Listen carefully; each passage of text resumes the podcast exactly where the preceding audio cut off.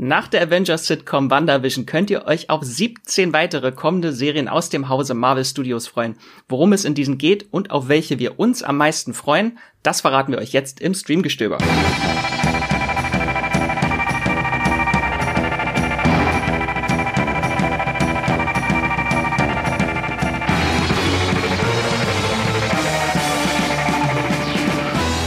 Hallo und herzlich willkommen zu einer neuen Ausgabe des Streamgestöbers, eurem Moviepilot-Podcast, bei dem wir die besten Filme und Serien unter die Lupe nehmen, die es bei all euren Streamingdiensten von A wie Amazon Prime Video bis Z wie ZDF Mediathek äh, zu streamen und entdecken gibt. Heute geht es um Serien, die es noch nicht zu streamen gibt. Wir schauen nämlich auf die Zukunft der Marvel-Serien, die uns in den kommenden zwei bis drei Jahren erwarten. Aber bevor es losgeht, noch ein kleiner Hinweis in eigener Sache. Wenn ihr es noch nicht getan habt, dann könnt ihr diesen Podcast hier nämlich auch liebend gerne abonnieren. Das geht ganz leicht bei der Podcast-App eures Vertrauens, wie zum Beispiel Spotify, Apple, Podcast Addict und und und. Ähm, wenn ihr uns also gerne zuhört, dann abonniert uns und vergesst nicht die Benachrichtigungen in eurer App einzustellen, denn dann seid ihr immer sofort auf dem neuesten Stand, wenn es eine neue Folge zu hören gibt. Nun aber zu Marvel. Ich begrüße zuerst bei diesem Marvel-Podcast oder Marvel-Gestöber meinen Kollegen und Marvel wie MCU-Experten Matthias Hopf. Hallo Matthias. Hallo Max. Und in dieser digitalen Runde darf ich auch meinen Kollegen und Experten für unter anderem alle Comic-Film-Universen Patrick Reinbott willkommen heißen. Hallo Patrick. Hallo Max und Matthias, hallo. und ich bin der Max Wieseler aus der Moviepilot-Redaktion. Ich liebe Marvel, seit ich mit zwölf Jahren Spider-Man im Kino gesehen habe und versuche mich immer wieder in die Welt der Marvel Comics zu stürzen. Und dann bin ich aber immer wieder schnell von der Fülle und Komplexität dieses Kosmos überfordert. Aber nicht weniger komplex und verbunden ist auch das Marvel Cinematic Universe, das mit WandaVision auf Disney Plus jetzt kürzlich in eine neue Ära geleitet wurde. Mit WandaVision wurde nämlich die Phase 4 des MCU eingeläutet und einiges, und die macht einiges anders als zuvor. Ähm, um euer Marvel-Fantum einmal kurz vorzustellen, Matthias, wie fühlt es sich jetzt an, so nach anderthalb Jahren MCU-Kinopause wieder in diese Welt einzutauchen? Bei, bei mir ist da schon eine große Lust gewachsen in den vergangenen Monaten, sich endlich wieder in diesen Marvel-Kosmos zu stürzen, obwohl ich eigentlich am Anfang von dem, dem Phase 4 Line-Up gar nicht so begeistert war. Also vor allem jetzt von den Serien dachte ich mir, hm, da haben sie halt jetzt vielen Superheldinnen irgendwie ihre eigene Show gegeben, die fürs Kino irgendwie nicht gereicht hat. Und jetzt kommt halt diese WandaVision-Serie daher und das ist wirklich das aufregendste, erfrischendste seit, seit sehr langer Zeit im MCU. Ich bin auch sehr froh, dass es nicht Falcon and the Winter Soldier geworden ist, die, die große Eröffnungsserie auf äh, Disney Plus, sondern tatsächlich mit WandaVision so ein Ausreißer, wo, wo ich, ja, ich weiß nicht, der, der, der entfacht in mir gerade ein richtig neues Feuer und eine neue Leidenschaft für dieses Franchise. Bei mir auch. Äh, und Patrick, so jetzt nach der Halbzeit von WandaVision, was ist dein Eindruck bisher? Sollten jetzt alle MCU-Projekte als Sitcom fortgeführt werden?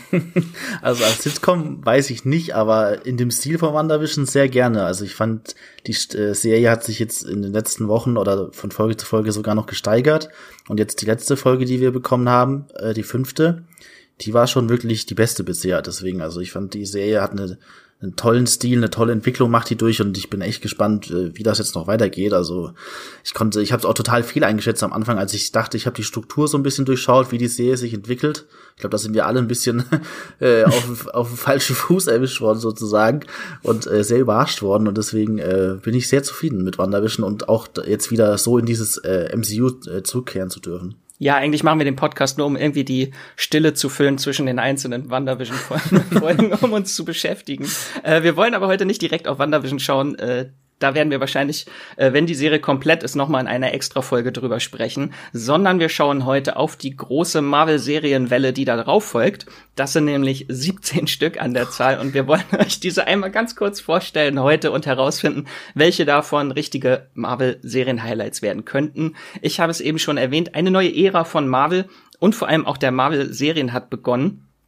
Ähm, darüber werden wir jetzt nicht allzu ausführlich sprechen, denn dazu hatten wir bereits eine Streamgestöber-Folge im Sommer 2020 aufgenommen. Die könnt ihr euch gerne nochmal anhören. Da gehen wir etwas detaillierter auf das Ende von Marvel Television ein und all die vergangenen Serien-Highlights wie Agents of Shield und Daredevil, Punisher und und und äh, von Marvel ein. Ähm, seitdem hat sich aber einiges geändert bei äh, oder einiges getan bei Marvel Studios. Viele neue Projekte wurden angekündigt und mit dem Start von WandaVision haben wir jetzt auch erstmals einen greifbaren Eindruck davon, wie eine MCU-Serie überhaupt aussehen kann. Matthias, du warst ja damals in diesem ersten Marvel-Podcast dabei. Vielleicht magst du noch mal ganz kurz so ein Recap geben, was da bei Marvel überhaupt gerade passiert und warum diese Phase 4 so ein radikaler Umbruch jetzt für das Serienformat im Marvel-Kosmos ist. Genau, also hauptsächlich war ja das MCU bisher im Kino präsent durch diese ganz großen Filme, also Iron Man, Captain America und Co., die dann hier in ihrem Avengers-Klassentreffen zusammenkommen und riesige Kinoschlachten erleben. Der MCU-Teil, der im Fernsehen stattgefunden hat, war da doch recht losgelöst davon. Also da gab es dann Serien wie Agents of Shield bei ABC oder dann natürlich dieses kleine äh, Netflix-Universum, was rund um Daredevil und Jessica Jones entstanden ist. Und die Beziehung war da immer recht einseitig. Also die Serien haben gesagt, da gibt's die großen Avengers, wir spielen in der kleinen, in der kleinen Welt, wir sind eher die, die Street Fighter hier äh, in den Straßen von New York verankert oder so. Aber es ist eigentlich nie vorgekommen, dass die Kinofilme dann auch mal akzeptiert haben mit, hu, guck mal, da huscht ein Daredevil durch die Straßen und, und begeht äh, Heldentaten. Ähm, das ändert sich jetzt mit Phase 4. Die, die neuen Serien stammen jetzt auch alle von Marvel Studios. Da ist kein, kein, keine, keine dritte Hand mehr quasi dazwischen, sondern Marvel Studios, die, die auch die Filme gemacht haben, produzieren die jetzt auch direkt für Disney Plus und damit geht das Versprechen einher, dass, dass alle Geschichten deutlich mehr miteinander verknüpft sind. Also ich glaube, für viele Fans dieses Franchise war es nicht unbedingt notwendig, alle Staffeln von Agents of Shield gesehen zu haben. Das ist zwar eine schöne, schöne Bereicherung und Ergänzung, aber ich glaube, um den, den großen Endkampf gegen Thanos zu verstehen, musst du nicht Staffel 5, Folge 4 von Agents of Shield geschaut haben. WandaVision zeigt jetzt aber, dass, dass das ganz anders wird. Äh, hier wird sehr aktiv mit, mit dem bisherigen ähm, Vermächtnis der Figuren umgegangen, mit, mit deren Geschichte. Also ich kann mir vorstellen, jemand, der, der WandaVision ohne irgendeinen MCU-Film schaut, ist ziemlich aufgeworfen und versteht gar nicht, was, was geht denn dahinter dieser glücklichen Sitcom-Fassade vor, woher kommen alle diese düsteren Zwischentöne und, und ich glaube, das ist wirklich das, was, was die, die neuen, neue äh, Serienära, die da jetzt auf Disney Plus an, an Marvel-Sachen entsteht, das ist ein, ein großes, tolles, aufregendes Versprechen. Sehr schön. Ähm, was war denn bisher deine äh, liebste MCU-Serie jetzt nochmal, damit ich die Zuhörenden nochmal besser kennenlerne? Ähm, also ich glaube, so aus dieser Netflix-Ecke mochte ich Jessica Jones schon am meisten. Das war mit die Figur, die mich da am, am ehesten gepackt hat und, und auch das, das Setting war so, so Richtung Detektivgeschichte, Film Noir, sehr viele Aufnahmen von New York in der Nacht, da habe ich mich schon ziemlich wohl gefühlt. Und Patrick, hast du einen Favorite? Hm, also von den Netflix-Serien war es, würde ich sagen, Daredevil, aber auch nicht alle Staffeln, sondern ich würde sagen so die ersten eineinhalb. und sonst so, also gerade aktuell würde ich schon sagen, WandaVision gefällt mir wirklich sehr, sehr gut. Es ist natürlich jetzt noch nicht äh, durchgelaufen und noch sehr neu, aber das äh, gefällt mir so von Marvel-Serienform schon wirklich super gut. Ja, von diesem Netflix-Kosmos auch Daredevil ganz oben bei mir. Ich hoffe, ich habe vorhin nicht Deadpool gesagt, ich kann mich nicht mehr erinnern. Also ich hoffe, mir passieren solche Versprecher heute nicht öfter, aber es war auf jeden Fall Daredevil. So. Und Jessica Jones äh, auch, äh, Matthias, wir beide hatten damals, glaube ich, sogar Recaps gemeinsam geschrieben. Ja, das war eine tolle das, Zeit. Ein das war eine tolle Zeit. Ähm, genau, und jetzt haben wir 2021, WandaVision ist da und es kommen dieses Jahr noch weitere fünf MCU-Serien, über die jetzt einiges bekannt ist, über die Handlung meist wenig bekannt ist, diese schöne bekannte Marvel, Marvel-Geheimniskrämerei. Aber was wir schon wissen und warum wir uns freuen oder eventuell nicht, das wollen wir jetzt ein bisschen näher drauf eingehen. Fangen wir doch mal direkt an und stürzen uns in den März 2021. Was startet dort, Patrick? Äh, ja, nach dem Ende von WandaVision geht's direkt weiter bei Disney Plus. Dann startet nämlich am 19. März The Falcon and the Winter Soldier. Die nächste MCU-Serie, die, wie der Titel schon verrät, sich um die beiden Superhelden Falcon und Winter Soldier drehen wird, die wir ja vor allem aus der Captain America-Ecke, nenn ich's mal, kennen.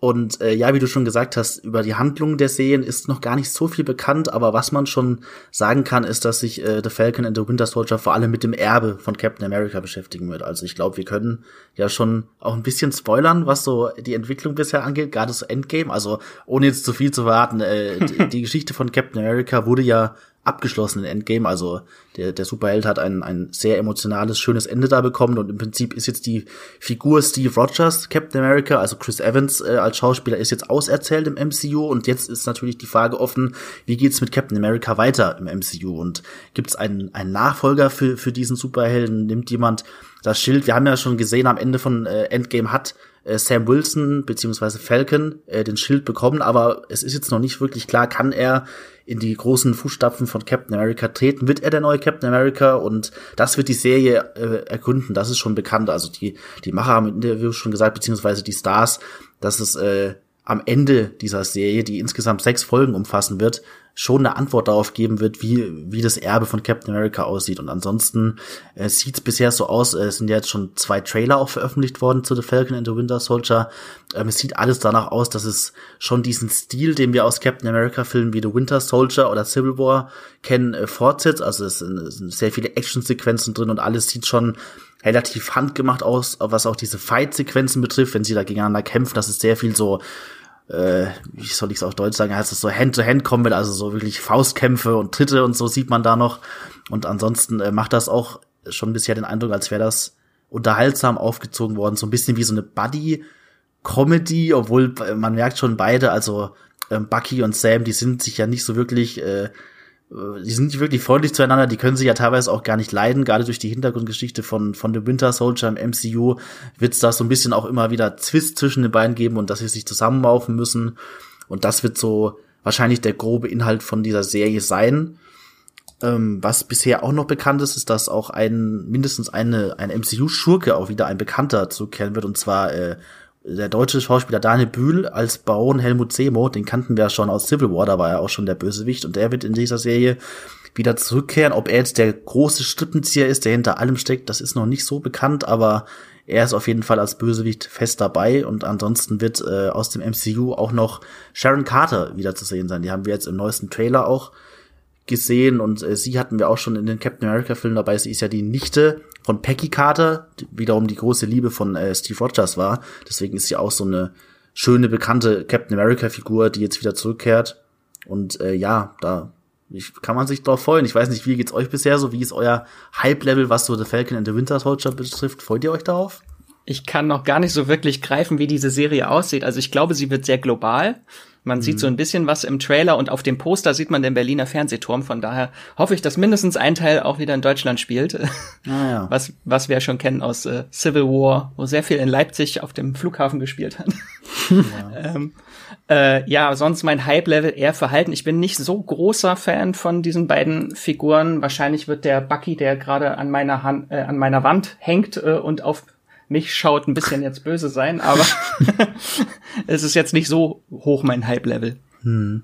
Ja, mir geht's äh, ein bisschen ähnlich. Ich freue mich darauf, äh, das zu sehen, wenn sie es wirklich schaffen, so diesen Action- und Kampfstil so aus zum Beispiel Winter Soldier, wenn sie das so ein bisschen wieder umsetzen, da hätte ich natürlich schon viel Lust drauf, wenn mir das gut gefallen hat, so dieser realistische, geerdete Stil eher, das hat jetzt nicht so diesen typischen MCU Bombast, den wir da oft in Actionsequenzen haben. Also ich freue mich dann schon eher drauf, wenn das so eine realistische Action-Serie wird, aber gerade so was die, die, das Verhältnis zwischen, zwischen den beiden Helden angeht, ich weiß auch nicht, ob das für mich dann, je nachdem wie extrem sie das dann auch für Gags oder so ausreizt, ob das dann die ganze Serie für mich trägt.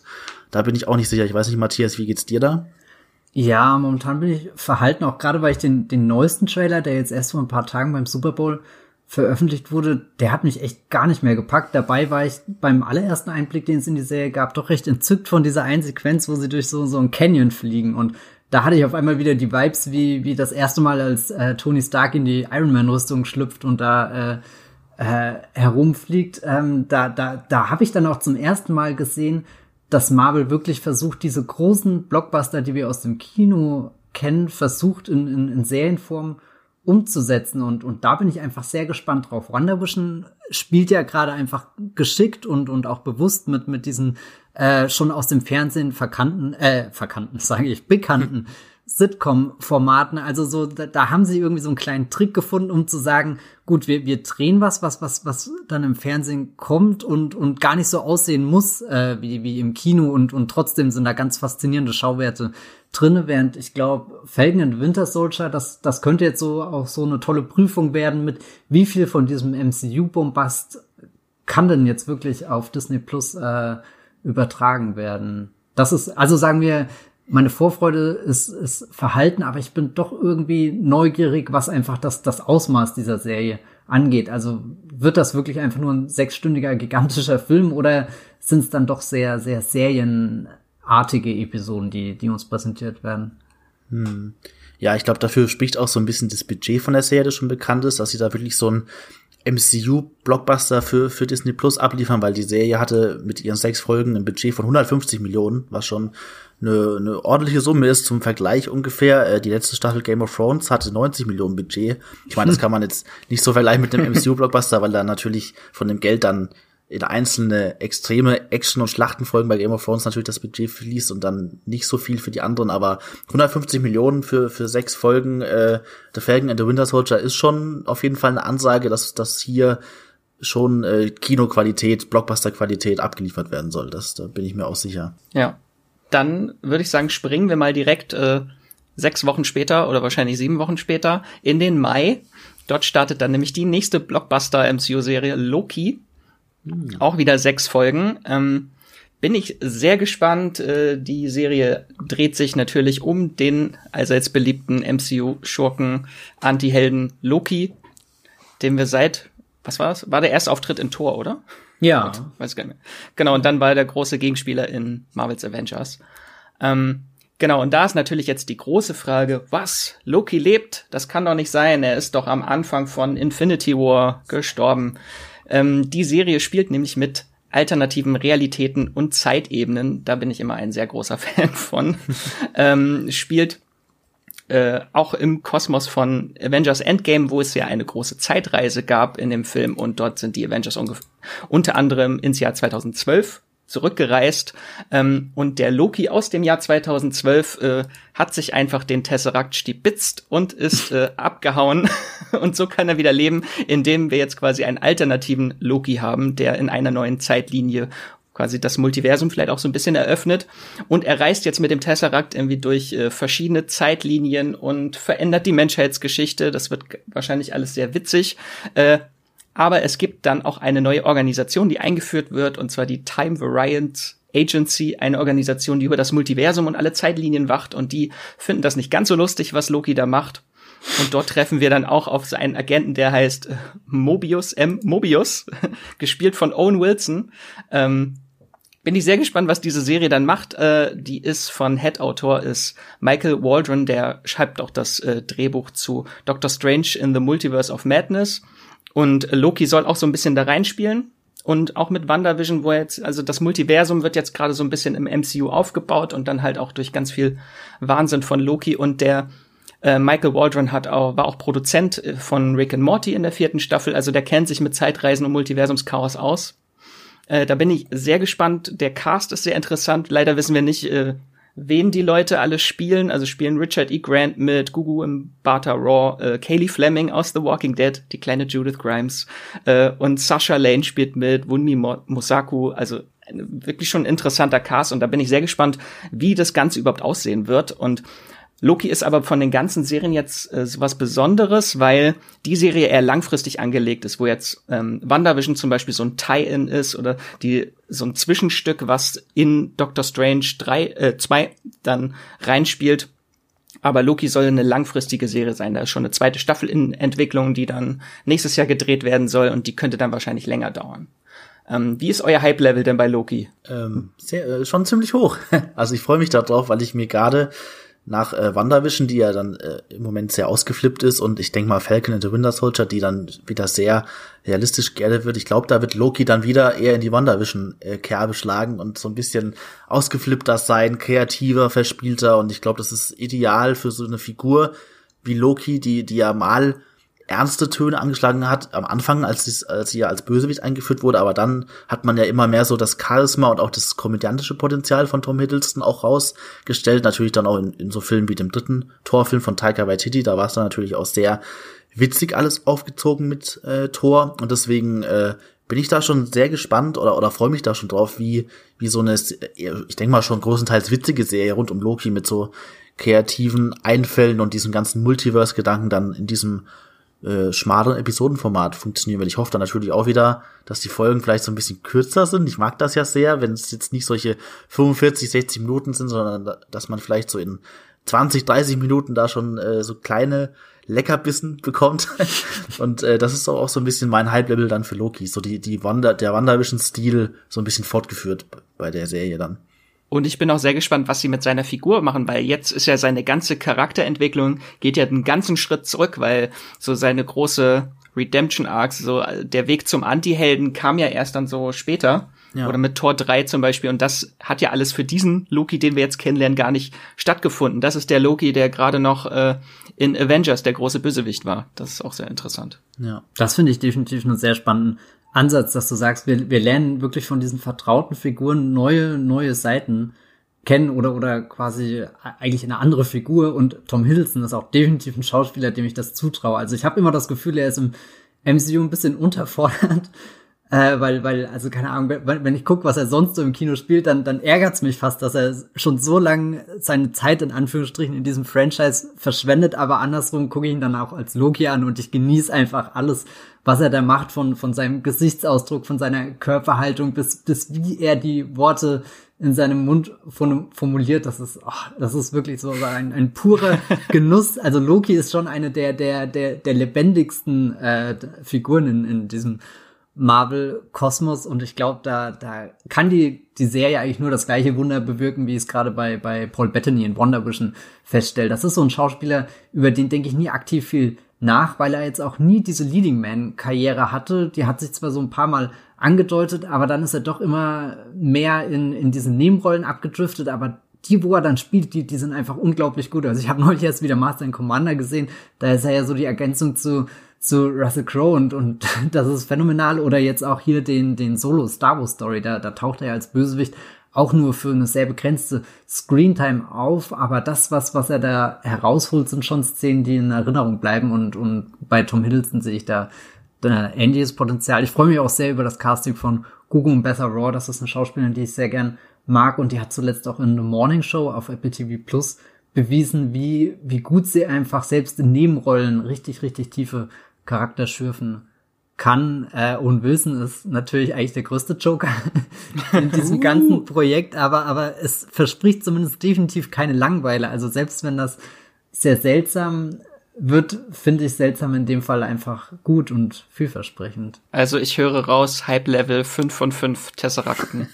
ja, so sowas von. Und, und weil Patrick hier auch schon die Laufzeit angesprochen hat, da habe ich ehrlich gesagt das kleinste Problem. Also wenn es eine MCU-Serie gibt, wo ich mir auch einen zweistündigen Monolog von Tom Hiddleston anhören würde, dann ist es, glaube ich, diese Loki-Serie. Er hat ja auch ein, ein wahnsinnig großes Repertoire an, an äh, Theater äh, und so hinter sich, also wo er da schon auf der Bühne stand und was für eine Präsenz er da ist. Ich glaube, die könnten die Kamera auf ihn draufhalten und, und er spricht seinen, seinen Loki-Text einfach ein und dann entsteht um ihn herum einfach die Welt. Da brauchst du gar nicht mehr den bombastisch Spezialeffekte oder so. Also da, da bin ich sehr, sehr gespannt, wie, wie viel sie da aus ihm rausholen können.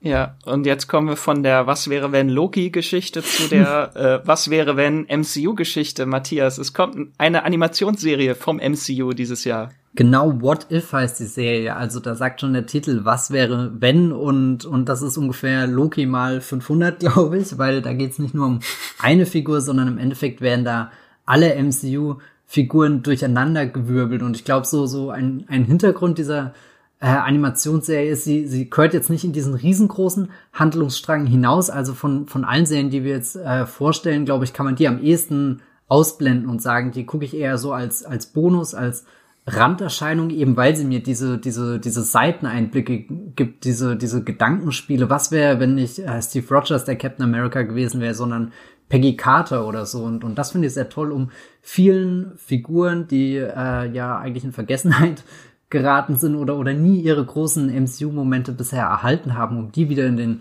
Vordergrund zu rücken. Und dadurch kann man natürlich auch ganz viele der, der Sprecher und Sprecherinnen zurückholen. Besonders emotional dürfte da natürlich Chadwick Boseman werden. Das ist der Black Panther Darsteller, der ist ja leider letztes Jahr gestorben, aber er konnte auch noch äh, verschiedene ähm, Dialogzeilen aufnehmen, die, die da jetzt in Episoden zu hören sein sollen. Also ich glaube, da, da wird es einerseits eine, eine sehr berührende ähm, Erfahrung für, für mich als Fan da, da nochmal einzusteigen, aber andersrum sind da auch ganz viele ausgeflippte Ideen hoffentlich drinne, die, die nicht nur sich anfühlen wie, naja gut, da hat halt jetzt jemand schnell mal so eine Fanfiction geschrieben, sondern ich erwarte mir da schon, dass, dass da auch, auch was Größeres im Hintergrund entsteht. Also so, selbst wenn da jede Episode für sich abgeschlossen ist und so eine kleine Geschichte hier erzählt übrigens von, von einer Figur, die von Jeffrey Wright gesprochen wird. Ähm, hier der. Der Watcher. Bitte? Der Watcher. Genau, der Watcher. Äh, ich wollte gerade sagen, Jeffrey Wright kennt ihr vielleicht aus äh, den James Bond Film. Da spielt er das, das amerikanische Pendant zu dem guten Mr. Bond. Wie heißt er? Felix Leiter, oder? Gell, ja. Mhm. Namen. Sehr viele Namen in diesem Podcast. ähm, nee, das hört sich ziemlich verrückt ausgeflippt an. Die wird wahrscheinlich im Sommer auf Disney Plus starten. Es sind sogar schon zwei Staffeln bestellt. Insgesamt zehn Episoden erwarten uns da pro Staffel und ich nehme auch mal an, dass die nicht allzu lang gehen werden. Ich denke auch mal so 20-minütige ja. Animation. Mich schreckt so ein bisschen der Stil ab. Es mhm. gab ja schon so einen ersten Trailer und das sah sehr so nach CG-Animation aus. Mhm. Mm, bin ich nicht so der größte Fan von. Ja, ja, sie machen ja dieses Cell-Shading, also da, wo du sehr wenig ja, Kontrast in deinen dein, dein 3D-Animationen und so weiter hast. Ja, ich, ich find's auch noch nicht so mega. Ja, mein, mein Hype-Level ist da auch ein bisschen gedämpft, würde ich jetzt mal sagen. Also ich finde die Idee schon spannend, dass da diese eben was wir Wenn-Geschichten so ein bisschen erkundet werden und da auch viel Potenzial drin steckt für sehr ausgeflippte Ideen. Aber am Ende kommt es, denke ich mal, schon auf die Umsetzung auch an, was da wirklich rausgeholt wird und ob sich das am Ende vielleicht nicht wirklich eher wie so ein Fanprojekt anfühlt, das so ein bisschen Bonus eher ist, was man, also was man sich so als Bonusmaterial fast schon anschauen würde, so, ah, so hätte das auch sein können, aber ich bin mir noch nicht sicher, ob das wirklich so diese große MCU-Serie wird, über die wir dann ähnlich sprechen werden wie über die anderen, die wir, über die wir jetzt schon gesprochen haben und die, die dann noch kommen. Also ich, ich weiß nicht, ob das so ein großes MCU-Serien-Highlight wird, wie so manche andere Serie. Da bin ich noch nicht so ganz sicher. Ich kann mir auf alle Fälle vorstellen, dass es zumindest ein schöner Anlass ist, um zurückzugucken auf diese jetzt schon über zehn Jahre, wie uns das MCU begleitet, weil, weil sie halt so viele Sprecher und Sprecherinnen zurückholen, dass, dass du überhaupt auch erst merkst, wie, wie, wie viele Leute da schon mitgemacht haben. Also ich merke, wie ich immer mal wieder über dieses Klassenfoto stolper, was sie damals zu zehn Jahren MCU gemacht habe und es dann einfach nur fünf Minuten anstarre und mir denke, ja, stimmt, Wahnsinn. Die, die, die, diese Menschen waren auch schon im MCU und ich habe sie schon wieder vergessen. Das ärgert mich manchmal, ich bin traurig darüber, aber vielleicht ist ja diese What-If-Serie da auch eine Chance, um äh, dann zumindestens da nochmal ein bisschen zurückzuerinnern und, und den Leuten größeren Auftritt zu verschaffen. Ja, dann würde ich sagen, springen wir direkt zum nächsten Projekt. Äh, das ist eine Serie, über die wahrscheinlich nur ich mich freue und kaum jemand anderes. mein Hype-Level ist auf Maximum. Es geht nämlich um Miss Marvel, die erste Marvel-Teenie-Komödie, glaube ich, wahrscheinlich. Äh, das wird so mein äh, Serienhighlight dieses Jahr, glaube ich, weil ich erst kürzlich fast alle Miss Marvel-Comics mit Kamala Khan verschlungen habe. Ähm, und die Serie soll Herbst, Winter wahrscheinlich starten. Ich bin noch ein bisschen vorsichtig, weil ich glaube, die Serie hat sehr viele äh, Spezialeffekte, Computereffekte, deswegen wird es wahrscheinlich ein bisschen länger dauern. Aber ich denke mal, also sie soll noch dieses Jahr starten.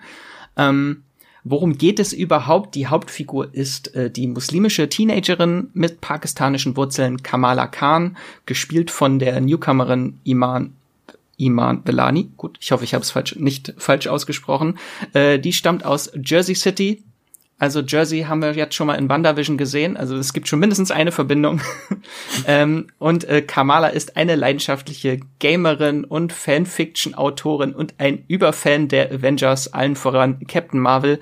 Ich kann mich sehr mit ihr identifizieren. Ähm, zu Hause hat sie äh, Schwierigkeiten mit den äh, strengen Regeln ihrer Eltern und sie hat Probleme, sich anzupassen in der Schule und findet nicht wirklich Anschluss. Also es gibt halt sehr viel so um Teenangst so ein bisschen und als wäre die Pubertät nicht schon schlimm genug, erhält sie auch noch Superkräfte, und zwar polymorphe Superkräfte, die ihren Körper verändern. Also es passt alles super zum Thema Pubertät, glaube ich. Ähm, und in dieser Zeit der Veränderung äh, vertraut sie sich dann ihrem besten Freund äh, Bruno an. Der wird gespielt von Matt Lins, den kennen The Walking Dead äh, Fans als Henry. Mhm. er hat jetzt auch noch mal was zu tun. Gut. Äh, und äh, sie will dann als Superheldin, so wie äh, Captain Marvel, möchte sie auch eine Heldin werden und die Straßen von Jersey City sicher machen. Ähm, ich freue mich riesig auf die Serie. Ähm, das, äh, Miss Marvel ist noch so eine recht junge Heldin aus den Comics. Die gibt es erst seit 2014, aber die wurde wirklich sehr, sehr schnell zum Fan-Favorite. Und sie erinnert mich immer sehr oft an äh, so einen jungen Peter Parker, so von ihrer Art her. Also und das behandelt äh, Themen wie Identität, Verantwortung und sie hat nicht so typische Marvel-Bösewichte, gegen die sie antreten muss. Sie muss dann gegen Sachen antreten wie Cybermobbing, Gentrifizierung und Internetrolle. Also richtige Trolle, die dann im Internet sind. Äh, das ist also in den Comics alles ziemlich lustig. Äh, bin ich gespannt, wie sie das umsetzen. Ähm, und das erinnert mich tatsächlich so ein bisschen, der Comic hat mich sehr oft erinnert an die Netflix-Serie noch nie in meinem Leben.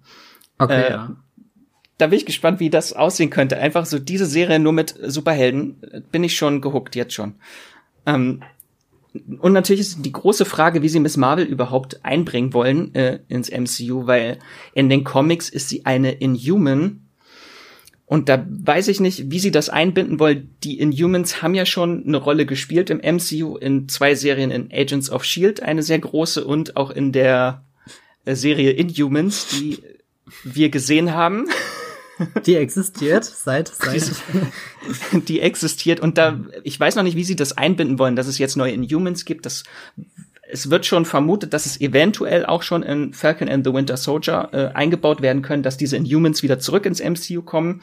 Äh, in den Comics gibt's dann meistens so eine Bombe, die explodiert, die diesen Terrigen, ich hoffe, man spricht ihn so aus, Nebel, äh, dann über die Welt zieht und die ganzen äh, Inhuman-Kräfte in Menschen erwach erweckt. Und äh, so wird das vielleicht halt auch hier sein. Könnte ich mir natürlich vorstellen, bei Falcon and the Winter Soldier haben wir jetzt schon einen Terroristen als Bösewicht, äh, der vielleicht eine Bombe zünden will und gar nicht weiß, was das ist. Und dann äh, erweckt er einfach alle Inhumans auf der Welt. So, das ist meine Wunschvorstellung. Ich finde es auf alle Fälle ganz charmant, äh, dass sie da so eine Coming-of-Age-Geschichte reinschleusen und auch eine Figur, die, die äh, eher diese Fanperspektive einnimmt. Also nach, nach zehn Jahren MCU gibt's ja nicht nur hier draußen in der echten Welt viele Fans, sondern es, es kommt ja auch gerade in Wonder Vision irgendwie raus, dass, dass Jimmy Woo auch so ein, so ein halber Avengers-Fan ist und dann hier guckt, oh, was machen denn hier die, diese Helden, die, die unsere äh, Welt gerettet haben. Ich glaube, das könnte Und Peter Parker ja auch, Peter Parker ja auch in Civil War, dass Stimmt, er da ja. abnerdet, wenn er alle Avengers sieht. Also es könnte eine sehr verspielte äh, Perspektive für diese Serie werden. Zwischendrin, als du darüber über die Coming-of-Age-Elemente noch äh, hier gerade erzählt hast, musst du ja auch dran denken, oh, was wird, wenn das das Euphoria von, von Marvel wird? Trauen sie sich da so, so eine richtig düstere Teen-Angst-Geschichte zu erzählen? Das wäre natürlich auch ganz reizvoll, aber ich, ich glaube, es wird nicht diesen Tonfall anschlagen. Nee, ich glaube, es wird auch eher äh, fluffig, lustig. Hm. Und die Serie soll natürlich auch überleiten in Captain Marvel 2, wo dann Miss Marvel auch auf ihr großes Idol dann trifft. Ah, okay. Ja, ich bin auch mal gespannt. Ich habe noch gar nicht so eine richtige Erwartungshaltung, weil ich auch über die Figur noch nicht so viel weiß, wie jetzt zum Beispiel du, Max, der jetzt die Comic gelesen äh, hat. Ja, aber, ich muss sie einfach jedem jetzt äh, vorstellen, damit mehr ja, Leute Miss Marvel kennenlernen. Genau, aber von diesem Überblick, den du jetzt schon so gegeben hast, bin ich schon auch eher gespannt, was sie daraus machen. Ich meine, es fühlt sich schon so ein bisschen so an, als würden sie noch mal so eine weibliche Version von dem MCU Peter Parker etablieren, den sie jetzt mit Tom Holland haben. Und da, wenn sie, wenn sie da so den Stil einschlagen, da bin ich noch nicht so ganz äh, überzeugt, weil ich habe auch so ein bisschen Probleme mit der Umsetzung, wie jetzt äh, Tom Holland als Peter Parker da so im MCU angegangen wird. Deswegen ähm, bin ich mal gespannt. Also ich, ich würde da auch noch abwarten, bis man mal ein erstes Material sieht oder so ein bisschen einen Eindruck von dem Stil der Serie. Aber grundsätzlich finde ich schon logisch und auch interessant, dass sie jetzt so diese Teenie Schiene ja auch weiterfahren, die ja auch erfolgreich ist, eben auch beim jüngeren Publikum und da so ein bisschen eine Serie abliefern. Da bin ich grundsätzlich trotzdem mal gespannt drauf, was das wird. Und dass das MCU auch ein bisschen diverser dadurch wird, mhm, halt, genau. dass es mal so ein Blick auf neue Kulturen, auf die muslimische Kultur halt wird, wirft. Das ist ein sehr großer Teil ihr Familienleben in den Comics und da bin ich auch sehr angetan von, dass das äh, auch Erwähnung findet. Deswegen ist sie halt auch so ein Fan-Favorite, weil es einfach mal was Neues, was Frisches ist auch bei Marvel. Mhm. Dann äh, springen wir zum nächsten, diesmal einen etwas bekannteren Avenger. Matthias, wer, wer startet sagen, auch im Herbst oder von, Winter? Von der diversen Ecke zu dem alten weißen Mann, der seit dem Anfang dabei ist. Jeremy Renner, äh, aka Hawkeye hier im MCU, Clint Barton, ähm, hatte seinen ersten Auftritt in Thor, oder? Liege ich da falsch? Ja, war das die Post-Credit-Scene? Ich weiß Ich es gerade gar nicht. Ich Da, glaub, wo er den Thor Hammer hatte doch holen will. bisschen eine größere Rolle, oder? Ja, doch. Auf jeden Fall da, wo er den Hammer holen will und dann steht da Hawkeye und Genau, ja. Also ein Hammer Superheld. Oh Gott.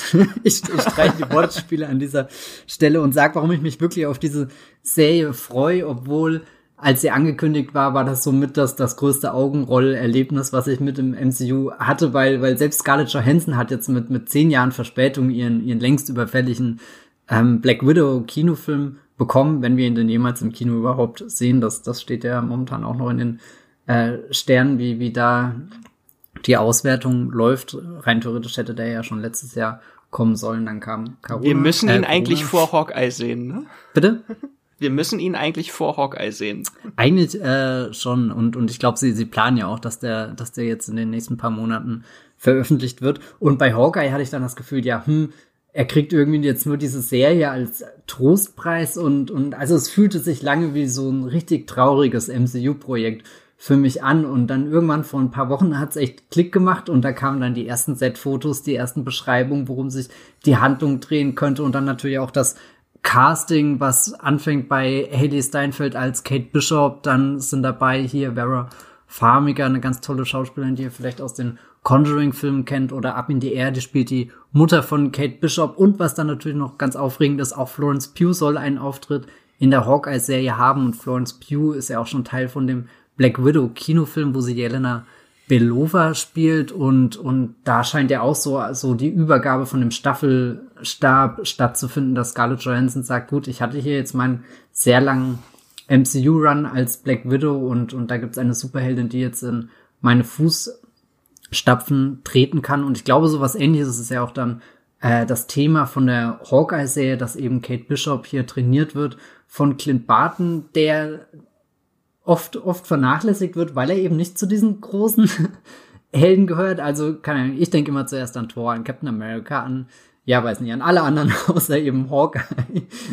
was, nicht daran liegt, dass er uncool ist. Also, die Moves, die er mit Pfeil und Bogen hinmacht, das sind schon so richtige Scene-Stealer-Momente, so ein No-Look-Schuss, den er da einfach mal zur Seite wegfeuert und sein Ziel trotzdem trifft. Also, da, das sind definitiv giftwürdige Momente, aber ich glaube, die, die Hawkeye-Serie kann da auch einfach das Kunststück vollbringen, die Clint Barton-Figur noch greifbarer, noch menschlicher, auch ein bisschen berührender zu machen, da sich ja eine Storyline andeutet, in der er sein Gehör verliert. Das ist ja auch was, was Clint äh, Barton oder Hawkeye in den Comics äh, mehrfach äh, äh, begegnet ist, dieses, dieses Schicksal und, und da finde ich dann eben so interessant, dass du eben nicht den Superhelden hast, nicht den, den Gott, nicht das Alien, das da irgendwo aus einer anderen Welt kommt und so, so unbesiegbar ist, sondern halt einfach diesen normalen Dude, der dann mit Problemen konfrontiert wird, die, die jedem zustößen können und es kommt auch noch ein sehr putziger Hund vor.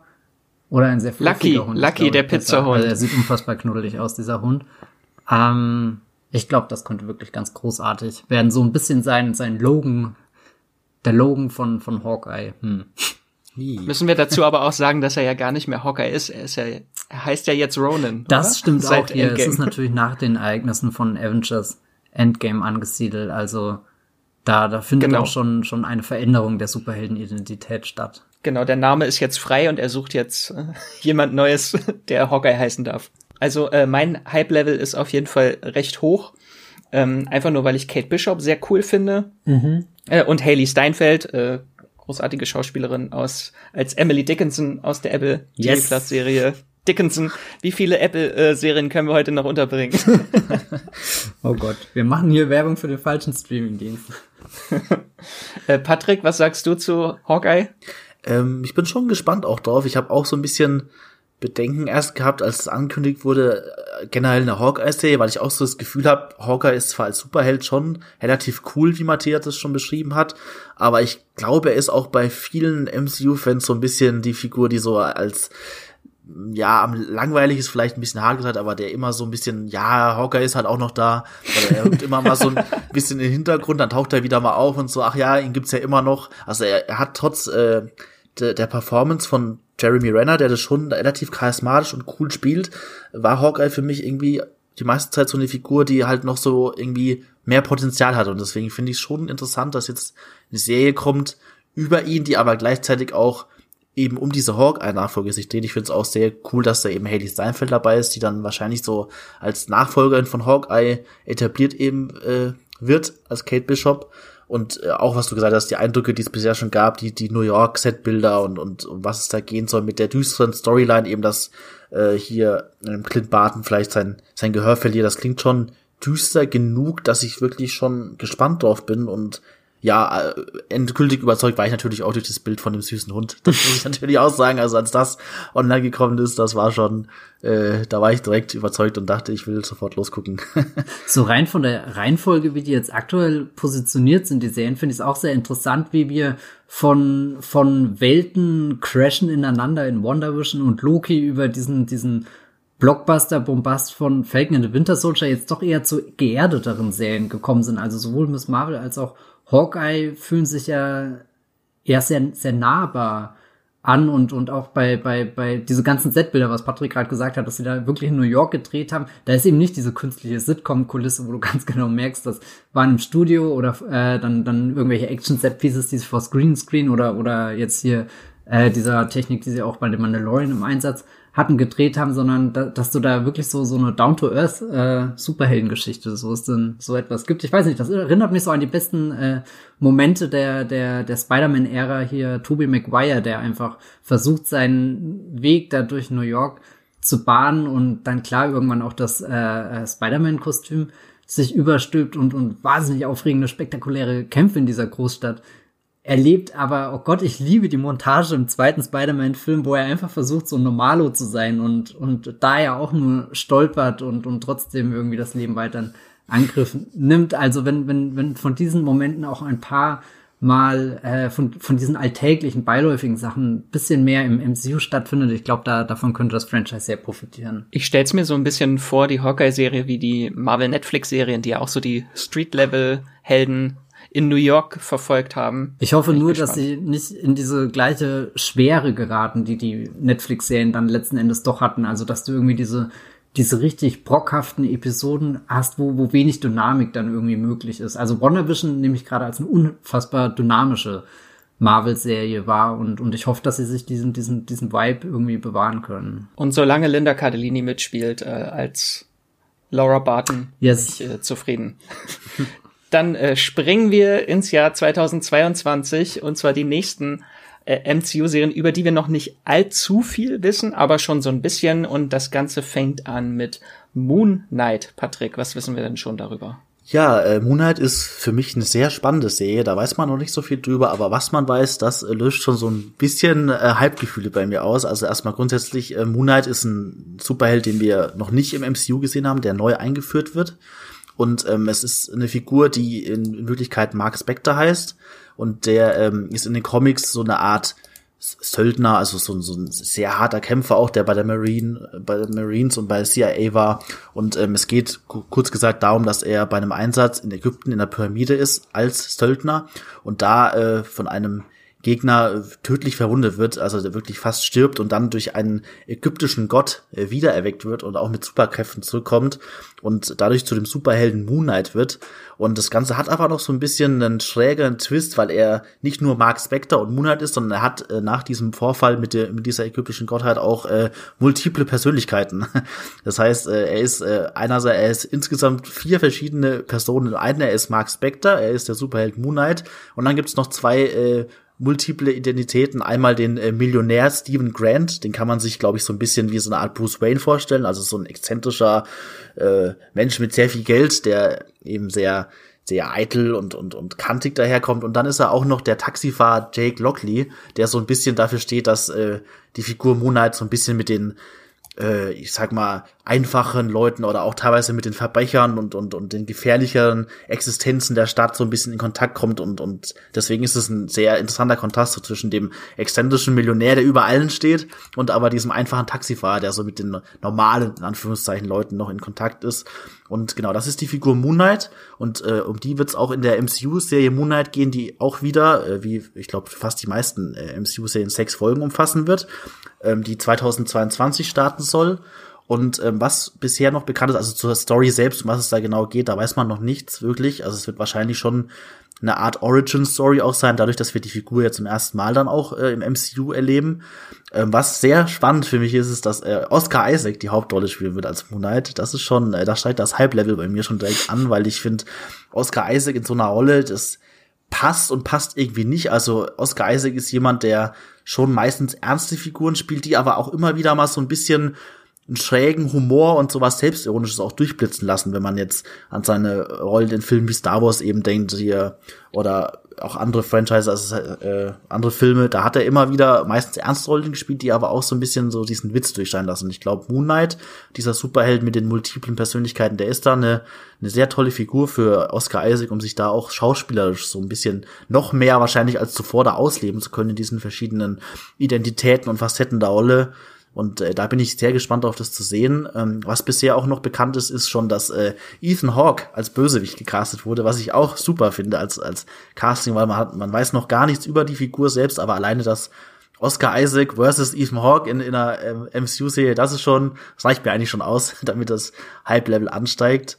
Ähm, was auch schon bekannt ist, ist, dass äh, ein Regie-Indie-Duo äh, einige Episoden inszenieren wird. Die kennen vielleicht einige noch gar nicht so, weil sie noch relativ unbekannt sind. Und zwar Justin Benson und Aaron Moorhead. Das sind zwei Regisseure, die ich auch schon seit Jahren äh, sehr gespannt verfolge, weil sie so kleine, verschobene Science-Fiction-Mindfuck-Filme machen in die Richtung. Also sehr spannende Projekte und die jetzt auch da ein bisschen bei dieser Moonlight-Serie, die ja eben auch so ein bisschen mit dem Schrägen spielen wird, anscheinend mit multiplen Persönlichkeiten. Und wenn ich äh, überlege, dass sie da ihren Stil einbringen, da bin ich schon wirklich sehr, sehr gespannt drauf. Ähm, was man auch noch weiß, ist, dass ein Regisseur namens Mohamed Diab, den man wahrscheinlich auch noch gar nicht so kennt, hier Regie führt, was auch ganz schön ist, weil eben sich die Geschichte Moonlight in den Comics ja auch so ein bisschen auf ägyptische Mythologie und Geschichte bezieht und sie da deswegen auch extra einen Regisseur gewählt haben, der eben auch äh, wirklich ägyptische Wurzeln hat und, und äh, da aufgewachsen ist und sie deswegen da das auch so ein bisschen mit einbringen wollen, diesen äh, diese, diese kulturellen Hintergründe. Und äh, genau, ja, wie es also bei mir, ich habe schon gehört, wahrscheinlich der Hype-Level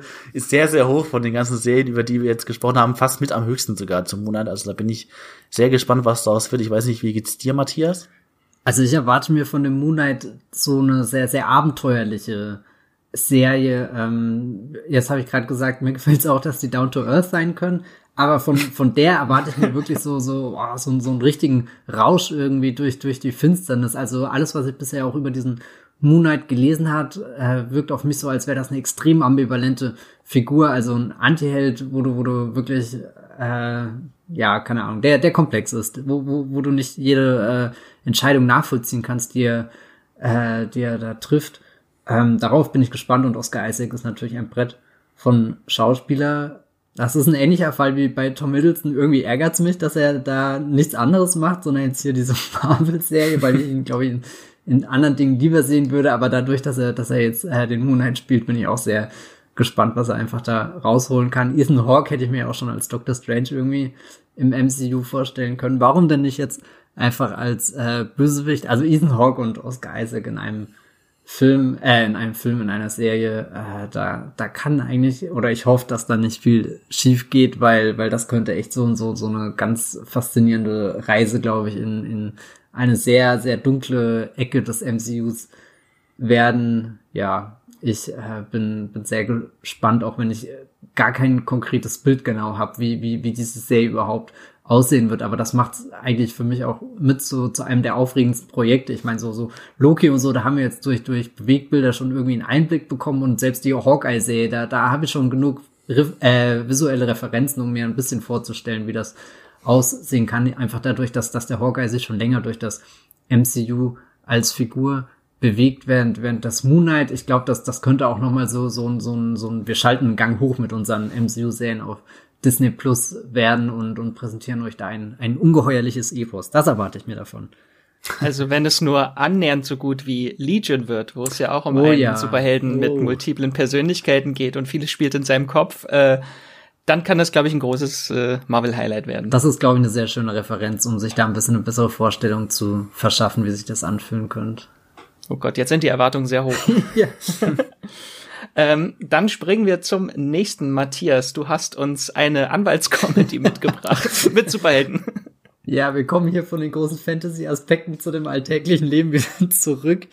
Ähm, She-Hulk äh, von dieser Serie ist die Rede. She-Hulk, dabei handelt es sich um die Cousine von äh, Dr. Bruce Banner, dem Hulk, gespielt von Mark Ruffalo im MCU. Mit bürgerlichen Namen heißt sie Jennifer Walters und ja, sie verwandelt sich, wie es der Titel erahnen lässt, auch in eine eine Hulk-Figur, äh, nicht ganz so krass ausgeprägt wie jetzt die von Bruce Banner schon, aber sie, ich glaube, sie hat sehr viel Temperament, um sich da in der äh, Kanzlei durchzusetzen, für Fälle stark zu machen. Ähm, ich glaube, das ist so seit äh, Wonder Vision die Serie, wo, wo Marvel am ehesten investiert ist, da so ein, so ein typisches äh, TV-Genre zu erforschen. Also so Sitcoms haben eine sehr lange Tradition äh, im Fernsehen und natürlich auch diese ganzen Anwaltsserien, ist ja egal, wo du einschaltest, findest du da etwas in den unterschiedlichsten Ausformulierungen. Manchmal wirken die sehr altbacken, manchmal auch irgendwie erfrischend, weil, weil so ein Gimmick eingeführt wird. Ich kann mir da schon vorstellen, dass die, dass die kreativen Köpfe, die hinter dem Projekt stecken, angeführt wird das übrigens von Jessica Gao, die aus der äh, Rick and Morty Ecke stammt. Da hat das MCU ja für Phase 4 doch einige äh, Schreibende rekrutiert, um, um neue Projekte in Stellung zu bringen. Also ich kann mir da wirklich vorstellen, dass sie, dass sie diesem, diesem sehr vertrauten TV-Genre auch so, so einen neuen Spin, so einen neuen Dreh verleihen. Und ich glaube, was so, so das erste Argument auch für viele langjährige MCU-Fans ist, ist, dass zwei bekannte Figuren auftauchen. Auf der einen Seite ist da natürlich Bruce Banner, Mark Ruffalo hat da eine Nebenrolle und das andere sehr interessant, auch aus einem fast schon vergessenen MCU-Film äh, kehrt Tim Ross zurück. Der hat da ja hier den Bösewicht Abon, Ab, Abom, oh Gott, Abomination, so rum ausgesprochen, ähm, gespielt. Incredible Hulk damals noch mit Edward Norton. Das ist ja so so ein MCU-Kapitel, was was glaube ich Kevin Feige auch immer gern mit. Oh, schaut mal hier, was wir alles geschafft haben. Ah ja, und da hinten in der Ecke bei Inhumans, da steht irgendwie der Incredible Hulk. Da da reden wir eigentlich nicht drüber, aber er existiert halt. Und ich glaube, da, da, gerade weil, weil das durch, durch äh, den, den Comedy-Faktor, der da irgendwie mit drin vergraben ist in dem Konzept der Serie, glaube ich, kann da auch ein bisschen referenziell mit umgegangen werden, mit, mit dem, dem, der langen, komplizierten Hulk-Geschichte im, im Marvel Cinematic Universe. Aber die Hoffnung ist natürlich, dass der Fokus nicht nur auf den alten Figuren liegt, sondern eben vor allem auf der äh, She-Hulk-Figur der Jennifer Walters, äh, die übrigens gespielt wird von Tatjana Maslani, die hatte genau. bisher ihre größte Rolle in der Science-Fiction-Serie Orphan Black. Und da hat sie ja definitiv bewiesen, dass sie verschiedene Persönlichkeiten spielen kann, weil da geht es auch um eine Figur und deren unzählige Klon-Versionen und sie werden alle von äh, Tatjana Maslani gespielt. Also die ist da bestens vorbereitet, um jetzt auch hier zwischen Jennifer Waters und ähm, She-Hulk hin und her zu switchen. Ja, ich bin auch sehr gespannt darauf, wie das aussehen. Das sollen ja auch äh, zehn Folgen sein und wahrscheinlich wieder kürzere Folgen. Mhm. Ähm, und das so als Anwaltscomedy. Ich stelle mir so ein bisschen wie The Good Fight nur mit Superhelden vor. Also The Good Hulk nenne ich es dann einfach. und da bin ich schon sehr gespannt, wie das macht. Also in den Comics ist es ja auch, da ist sie ja die große Superhelden, Heldinnen, äh, Anwältin im Marvel-Comic-Universum, wo sie dann auch intergalaktische Gerichtsprozesse als Anwältin führt. Also das ist schon sehr interessant, ihre Geschichte, wie sie sie dann halt reinbringen. Wahrscheinlich wird es erstmal down to earth bleiben, aber das kann ganz wahnsinnige äh, Richtungen einschlagen, glaube ich. Sie könnten da ja sogar recht geschickt so mit der, der, der vergangenen Superheldengeschichte im MCU umgehen mit, naja, wer ist denn für die ganze Zerstörung äh, verantwortlich? Hat sich Tony Stark äh, hier sie als, als Anwältin genommen, um zu rechtfertigen, was er da alles mit seiner Ironman-Rüstung zerschrottet und so weiter? Also ihr Cousin wird wegen Sachbeschädigung angeklagt. alles Familienbusiness ja, hier. Oh Gott. Ich hoffe auch, dass sie da Tim Ross-Figur einfach nur zurückbringen, um ihn da irgendwie auf die Anklagebank zu zerren und, und da einfach wegzusperren oder so. Das wäre, glaube ich, das Beste, was sie mit der Figur nochmal machen könnten.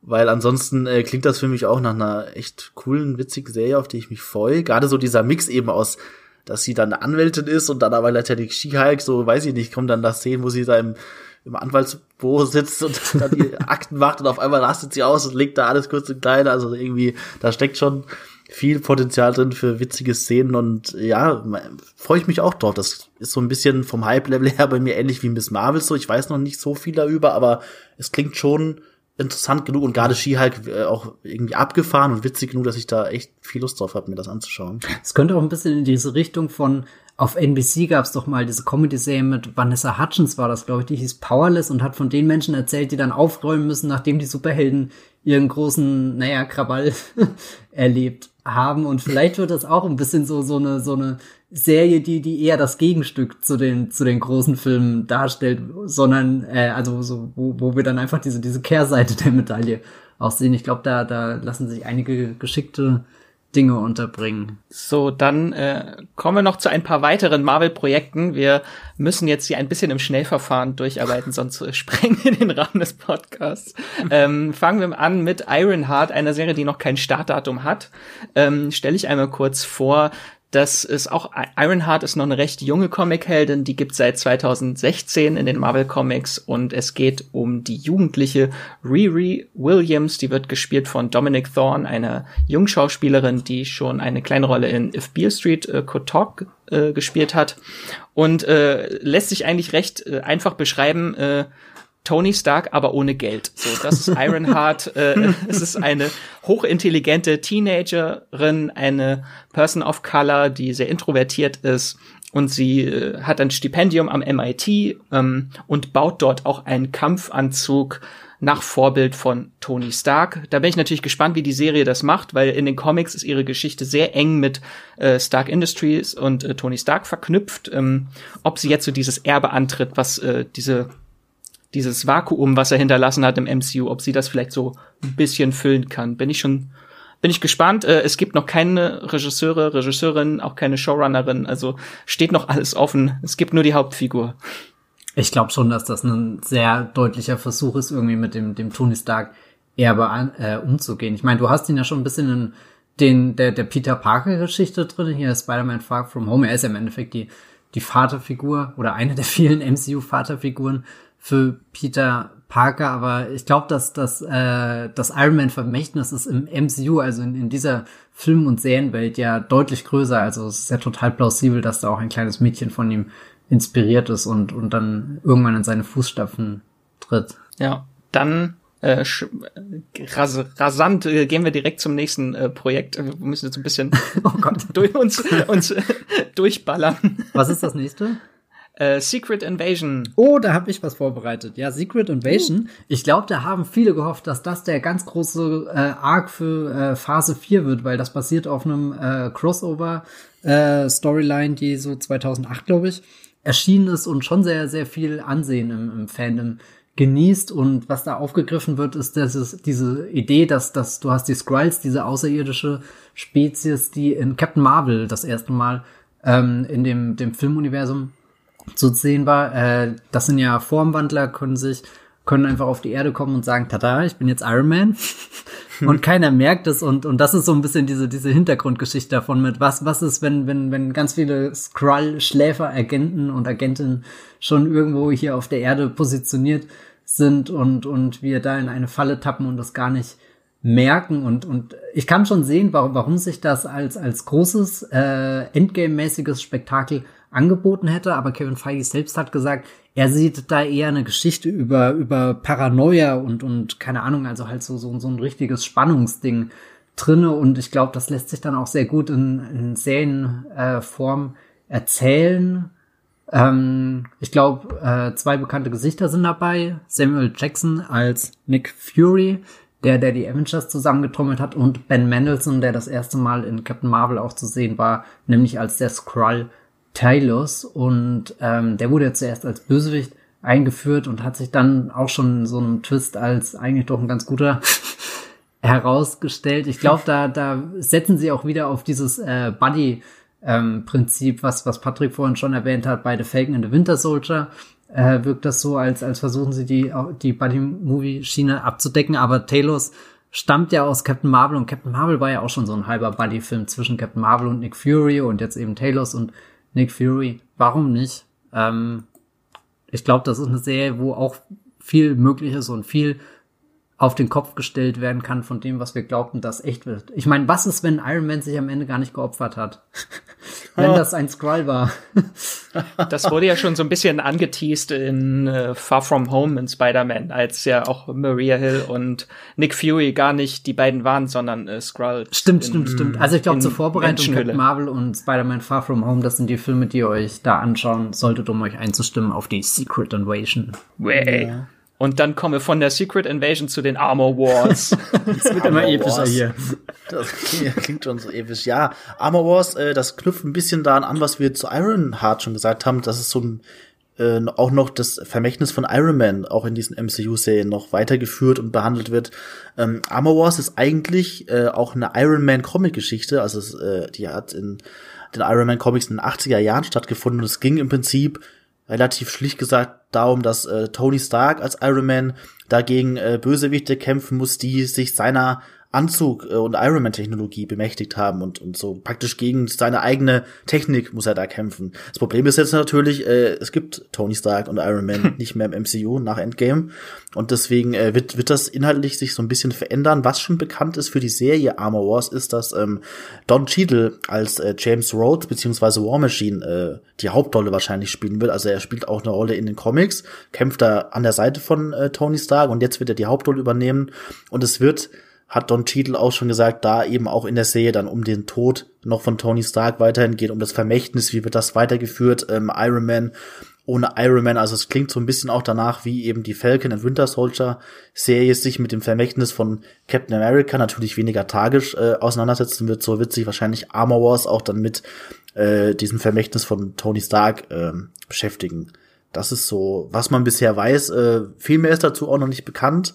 Ähm, ich bin gespannt, was sie daraus machen. Ich kann es noch nicht so wirklich einschätzen, weil ich jetzt gerade die Figur von Don Cheadle, also War Machine, bisher jetzt auch nicht wirklich spannend finde. Also ich habe mir noch nicht oft gedacht, äh, ich würde jetzt gerne War Machine Serie sehen, bei den ganzen angekündigten Projekten. Also das hat jetzt noch nicht so einen Hype ausgelöst, dass sie sich wiederum mit dem Vermächtnis von Tony Stark nochmal beschäftigen und mit dem mit den ganzen Iron Man, mit der ganzen Iron Man Geschichte das nochmal aufgreifen. Das finde ich dann schon wieder, das macht es eher interessanter für mich. Ich weiß nicht, wie geht's euch da? Habt ihr da schon irgendwie Erwartungen. Ich frage mich, wie das Ganze dann vielleicht äh, auch mit Ironheart verknüpft sein könnte, wo mhm. es ja mhm. auch um die Teenie Iron Man dann geht. äh, ob das irgendwie damit verbunden ist, dass also es sind sehr viele Fragezeichen noch bei Armor Wars, also mein Hype-Level ist noch recht niedrig. Mhm. Geht mir ähnlich und ich habe ein bisschen Angst, dass der Schatten von Tony Stark zu groß wird in dieser Phase 4. Also irgendwie sollten sie ja eher den, den Fokus auf neue Geschichten und Erweiterung des Universums legen. Klar, die, die, die Verarbeitung mit, mit all den Dingen, die in Endgame passiert sind, können sehr, sehr spannend sein, was ja gerade auch WandaVision zeigt, aber irgendwie ist Robert Downey Jr. in, in dieser Iron Man-Figur doch zu groß und zu gewichtig. Sobald er halt einmal ausgesprochen ist, steht er im Raum und du kriegst ihn nie wieder raus. Aber das ist jetzt nur so, so eine, so eine kleine Sorge, die ich da habe. Wie gesagt, man, man weiß ja sehr wenig über das Projekt und das kann ja auch noch alles werden. Ja, ähm, und wo wir jetzt gerade schon bei Helden, die große Schatten werfen, sind, es wurde noch kürzlich ein weiteres Serienprojekt angekündigt, Patrick, und zwar Wakanda. Ja, äh, eine, eine Untitled Wakanda Series, also man weiß noch gar nicht, wie diese Wakanda Serie heißen wird. Ähm, was nur bekannt ist, ähm, wir wissen ja schon, dass Ryan Kugler, der den ersten Black Panther Film gedreht hat, auch das Sequel äh, gerade dreht oder am, am Vorbereiten ist. Ich glaube, die Arbeiten sind, glaube ich, auch schon gestartet. Und das große Problem von Black Panther ist ja gerade äh, der tragische Tod von Chadwick Boseman, dass Black Panther eben, dass es Black Panther nicht mehr gibt und sie auch schon entschieden gesagt haben, sie wollen nicht Ryan Coogler äh, neu besetzen, sie wollen da keinen Ersatz finden und so, sie wollen lieber das Universum, das auch in, in dem ersten Black Panther Film, also Wakanda, äh, eingeführt wurde, das wollen sie lieber äh, erforschen. Die Figuren, die es äh, neben T'Challa noch gab, die wollen sie gern äh, ergründen und vertiefen. Deswegen wächst da jetzt aus Black Panther so ein ganzes Wakanda-Universum, kann man schon sagen. Und neben dem Black Panther 2, der sich eben auch schon stark darauf fokussieren wird, wird Ryan Coogler eben auch noch ähm, eine Serie machen, die eben sich auch komplett auf äh, Wakanda fokussiert. Und deswegen, da gibt es ansonsten auch noch gar keine Infos, deswegen wird's interessant sein zu sehen, wie das dann wahrscheinlich mit Black Panther 2 und der Serie ineinander greift, so ein bisschen. Deswegen, ähm, ja, bin ich gespannt, was da kommt. Ich kann es noch gar nicht so wirklich einschätzen. Gerade die neue Richtung, die sie jetzt einschlagen müssen durch diese tragischen Umstände, die wird interessant sein, wie sich jetzt Wakanda so zum eigentlichen Star, kann man fast schon sagen, von Black Panther entwickeln wird. Und deswegen, ja, wird die Entwicklung da noch ganz spannend sein. Ja, da bin ich auch sehr gespannt, weil auch wenn sich die Serie jetzt mehr auf Wakanda selbst statt auf die großen äh, Mächte, die dort regieren, äh, konzentriert. Bei Wakanda ist natürlich auch in den Comics äh, sehr groß und ein Handlungsort, der immer wieder vorkommt. Und da gibt es ja auch eine sehr große Uni für hochbegabte Teens aus allen Welten, die dann dort zusammenfinden und in Wakanda studieren. Also da, da kann man alles machen mit dieser Serie. Da bin ich schon sehr gespannt. Ähm, und ich habe tatsächlich noch äh, eine Serie gefunden, die, äh, glaube ich, in jeder Liste nicht auftaucht. Jeder vergisst sie und sie heißt äh, I Am Groot, wurde oh, auch angekündigt. Oh. eine animierte Shortform-Serie über die lustigen Abenteuer von äh, Vin Diesel, aka äh, Baby Groot. ja, das sage ich mal nach allen Serien, über die wir jetzt gesprochen haben, gib, gib mir das auch noch. Also das, das, das die Groot-Serie nehme ich auf jeden Fall auch noch. das ist die Kirsche auf der Sahnehaube noch ja. drauf. Ich erwarte, dass die Folgen wirklich nur sind, immer so ein komischer Sketches vorbereitet und dann kommt er so rein und sagt, I am Groot. So, so hier. Kennt ihr diesen YouTube-Channel, wo auch immer hier diese, diese eine Frau kommt und sagt, I am Poppy. Und das ist es, du, du hast sie in so einem total bizarren Kontext und alles wirkt so surreal, fast schon aus so, so einem David Lynch-Film entnommen und, und ich glaube, das, das könnte doch ganz, ganz witzig werden. So einmal die Woche bekommst du ein Groot-Update, du weißt, ihm geht's gut, aber oh weh, was hat er denn da wieder angestellt? Gut, gut geht's gut. So fünf Minuten, fünf Minuten Folgen mit Groot. Wird, wird's dann vielleicht auch das große Crossover geben mit, äh, Baby äh, Grogu. Baby, Grogu. Baby Groot und Baby ja. Grogu. Hm. Mal gucken. Jetzt eskaliert sonst. Würdet ihr eigentlich ähm, das Guardians of the Galaxy Holiday Special, wo würdet ihr das denn so einordnen? Weil das ist ja, glaube ich, auch ein exklusives Disney Plus Release, oder? Genau, das wird so ein äh, TV-Film eher. Okay. Also ich würde es jetzt nicht direkt als Serie, das wird wahrscheinlich so wie das Star Wars Special so hm. 40, 50 Minuten gehen was natürlich auch gerne erwähnt werden darf. Hier. Ja, ich wollte es wirklich nur Name droppen hier. Wir haben noch nicht genug Serien gehabt, wir können auch noch das TV-Special einstreuen. Ja, ich. Wenn James Gunn schon was macht, dann muss es hier auch erwähnt werden. ähm, es gibt noch einen äh, Sonderfall, den ich jetzt nicht zu den anderen Serien dazugezogen habe, äh, und zwar Hellstrom äh, startet am 23. Februar in diesem Jahr bei Disney Plus über den neuen äh, großen Themenbereich Star. Äh, und äh, Hellstrom ist die erste und letzte Horrorserie von Marvel. Ein sehr trauriges Projekt. Ähm, die lief letztes Jahr schon bei Hulu und kommt jetzt äh, dann auch in Deutschland bei Disney Plus.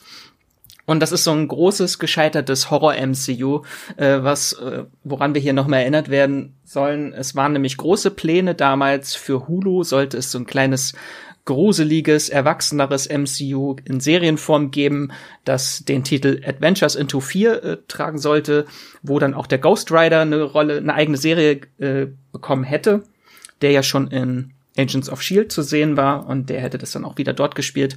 Ähm, das ganze Projekt wurde natürlich äh, gecancelt, als Marvel Television geschlossen wurde, aber Hellstrom war da leider schon äh, die waren schon am Drehen. Ähm, die konnten da jetzt nicht den Stecker ziehen und haben es noch fertig äh, gebracht, das äh, Projekt. Ähm, der Name Marvel wurde gestrichen, es hieß mal Marvel's Hellstrom, jetzt heißt es nur noch Hellstrom und die Verbindung zum MCU wurden alle gekappt, ähm, weil es wird nicht so wirklich dann mit äh, dem MCU in Verbindung gebracht, weil das ja natürlich mehr so für familienfreundlichere Unterhaltung steht. Ähm, Worum es in der Serie geht, es ist, man kann es beschreiben als die Marvel-Version von Supernatural. Es geht um zwei Geschwister, Damon und Anna Hellstrom, die Dämonen jagen. Sie haben eine sehr komplizierte Beziehung und traumatische Kindheit. Sie sind nämlich die Kinder eines Serienkillers beziehungsweise eines mächtigen Dämons, was sie damals noch nicht wussten. Und ihre Mutter ist seit vielen Jahren in einer Irrenanstalt und von einem Dämonen besessen. Also Happy Family. Und diese beiden äh, Geschwister werden jetzt äh, in so eine dämonische Verschwörung hineingezogen. Sie haben auch übernatürliche Fähigkeiten, die man manchmal sieht und manchmal nicht. Und das Ganze ist über zehn Folgen leider recht zäh erzählt, mit sehr viel Fokus auf Familiendrama. Und die Serie bedient sich an vielen Dämonenhorror-Klischees, wie wir bei Serien wie Supernatural oder The Exorcist oder Evil, gibt's auch gerade auf ProSieben, äh, viel besser erzählt haben. Ähm, ja, die Serie ist leider sehr distanziert und kühl und ein bisschen emotionslos, hat mich nicht ganz so vom Hocker gehauen, also ist eher durchschnittlich und endet leider auch auf einem Cliffhanger, der niemals aufgelöst werden wird. Schade eigentlich. Ist aber dafür sehr gruselig teilweise. Das kann man zumindest sagen. Habt ihr davon schon irgendwas gesehen oder den Trailer? Nee, also Trailer habe ich mal gesehen, aber jetzt noch keine Folge an sich, aber ich guck, äh, wenn das dann bei Star ist auf Disney Plus, dann äh, würde ich bestimmt mal reingucken. Also es klingt schon erstmal grundsätzlich interessant. Ist natürlich schade, dass es irgendwie so eine Serie ist, die jetzt so aus dem Marvel-Universum so rausgeschubst wurde, irgendwie, dass es so sehr getrennt wurde davon, aber es, es klingt schon interessant genug auf jeden Fall, wie du es jetzt beschrieben hast, dass ich da mal reingucken würde. Es ist auch ganz nett, also so, besonders in der zweiten Hälfte ist so diese Familiendynamik von dieser sehr seltsamen Familie äh, sehr interessant, aber geht halt leider, es endet halt leider mit so einem großen Puff. so. Hm, okay. Ich befürchte, dann leider. das wird für mich immer so ein Projekt sein, wo ich seine traurige Hintergrundgeschichte irgendwie faszinierender finde, als wahrscheinlich die Geschichte dann selbst. Ich wollte gerade sagen, es erinnert mich eher an New Mutants, aber vielleicht äh, trifft das darauf auch zu. ah. ähm, ja. Adventures dann, of Fear ist aber auf alle Fälle ein cooler, cooler Titel, so, so, um das Ganze zusammenzufassen. Ja. Ja, das ist wieder ein What-If-Szenario bei Marvel. Das hätte sein können. Äh, es gibt noch ein anderes, was hätte sein können. Äh, ihr habt vielleicht, wenn ihr, falls ihr mitgezählt habt, sind wir noch nicht auf 17 Serien gekommen. Äh, es gibt noch ein paar Animationsserien, die ich jetzt ganz kurz einmal durchhaue. Ähm, mit der Schließung von Marvel Television sind halt, gab es auch eine große Umstrukturierung bei äh, Marvel Animation beziehungsweise Marvel Family Entertainment im Dezember 2019. Seitdem wurde kein neues Projekt angekündigt von Marvel Animation. Aber Animationsserien haben ja auch immer einen sehr langen Produktionszeitraum, deswegen waren schon viele angekündigt ähm, oder in der Produktion schon mittendrin, die jetzt noch dieses Jahr kommen und noch so zu dieser alten Ära gehören. Das ist, sind dann die Animationsserien, die nicht mitbekommen haben, dass äh, Marvel Animation nicht mehr ist. ähm, da haben wir auf Hulu, das kommt dann in Deutschland auch bei Disney Plus über Star, zwei Überbleibsel eines erwachsenen Animations-MCUs, was geplant war. Das waren geplant vier Serien, die dann so wie auf Netflix die Defenders sollten das hier die Offenders sein, also ein bisschen dreckigere Adult Animation äh, Serien. Da sind jetzt nur noch zwei über von und zwar einmal Modok, das das einzige, worauf ich mich wirklich freue. Äh, das ist nämlich das Privatleben des Superschurken Modok aus den äh, Comics und das Ganze mit Stop-Motion-Animationen von den Robot Chicken Machern. Das äh, klingt schon sehr interessant. Äh, das andere ist Hitmonkey. Es geht um einen Hitman-Affen, einen Auftragskiller-Affen. Mehr weiß ich auch nicht. Ähm, und dann gibt's noch zwei Serien, die sich eher an Kinder richten. Das eine ist so eine Disney Junior-Serie, Spidey and His Amazing Friends, eine CG-animierte Serie über Spider-Man und Spider-Gwen und Miles Morales, die Abenteuer erleben. Und es gibt noch Moon Girl and Devil Dinosaur auf Disney Channel, kommt auch noch dieses Jahr, über ein kleines Mädchen, die Abenteuer mit ihrem roten T-Rex-ähnlichen Riesendino erlebt. Dann wäre ich eigentlich auch schon gehuckt. Ich wollte gerade sagen, die, die Titel klingen doch erstmal alles sehr vielversprechend. Also gerade Hitmonkey und der Devil Dinosaur. ja, mal gucken. Also es ist halt alles so ein bisschen traurig, weil es wird dann wahrscheinlich auch nie eine zweite Staffel davon geben, weil Marvel die eigentlich schon abgesägt hatte, die ganzen. Das war ja dieses Offenders-Universum, wo auch Howard the Duck seine eigene äh, Serie bekommen sollte. Die hätte ich auch gerne gesehen. Alles ein bisschen traurig. Ähm, ja, dann, äh, um es nochmal zusammenzufassen, was, bisher gab es äh, von Marvel Television insgesamt zwölf MCU-Serien. Das waren tatsächlich doch recht viele und ich habe von allen mindestens eine Staffel gesehen. Äh, und jetzt mit WandaVision inklusive stehen schon zwölf neue fest. Also das äh, Marvel-Serienuniversum eskaliert jetzt bald und alles gehört zu Phase 4, was jetzt noch kommt. Äh, die wird irgendwie größer als alles je zuvor.